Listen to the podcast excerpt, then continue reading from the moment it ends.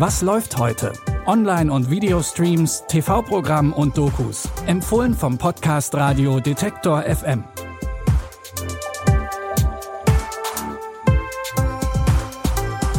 Hallo und schönen Sonntag, liebe Streaming-Fans. Heute ist der 18. Februar. Zum Ausklang des Wochenendes haben wir wie immer drei Streaming-Tipps dabei. Heute wird's sportlich mit einer Doku über Tennis und actionreich mit einer Schatzsuche.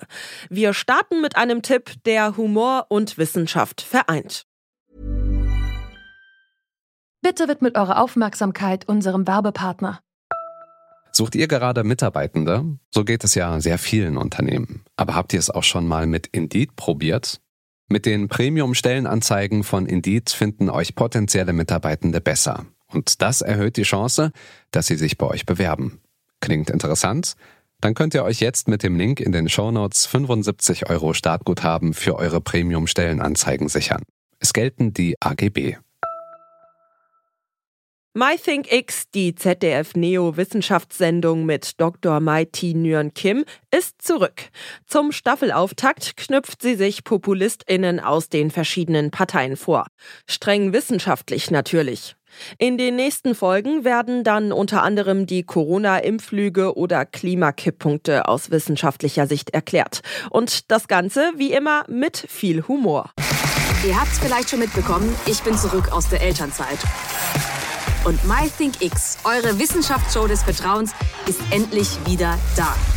Mit einem Thema, das mich schon seit Monaten umtreibt, nämlich wie wissenschaftsfern es in der Politik zugeht. Da muss jetzt äh, Kokain her und Crystal Meth. Und egal, wo ihr politisch steht, das ist schlecht für alle. Und deswegen mische ich mich ein. Also, Augen auf, einschalten. In der vergangenen Staffel wurde Maiti übrigens während ihrer Elternzeit von anderen prominenten Persönlichkeiten wie Hazel Brugger, Oliver Welke, Leon Windscheid und Eva Schulz vertreten. Ab heute steht sie wieder selbst vor der Kamera.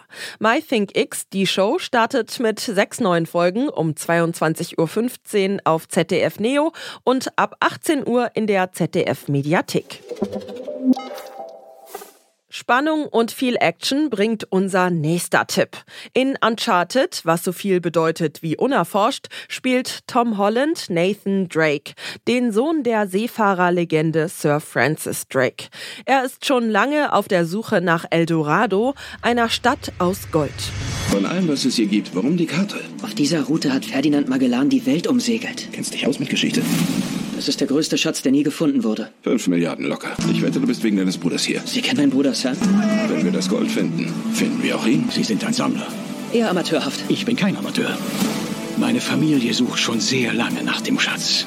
So viel Blut. Ich bin ziemlich sicher, dass er mir gerade gedroht hat, mich zu töten. Fass dir nicht so ins Ohr, du siehst wie ein Idiot aus. Auf seiner Suche trifft er Sully, gespielt von Mark Wahlberg, der anscheinend auch Nathans Bruder kennt und sein Partner wird. Bei der Suche nach dem Schatz sind sie allerdings nicht allein. Es beginnt ein Wettlauf gegen die Zeit, da auch andere Schatzsucher die Fährte aufnehmen. Ob Nathan den Schatz und seinen Bruder findet, erfahrt ihr ab heute auf Netflix im Film Uncharted. Das goldene Zeitalter des Tennis, die 70er und 80er Jahre. Darum geht es in unserem letzten Tipp. Mehrere Gewinnerinnen von Wimbledon, bis heute das größte und wichtigste Tennisturnier der Welt, erzählen darin, wie sie diese Zeit auf dem Feld miterlebt haben.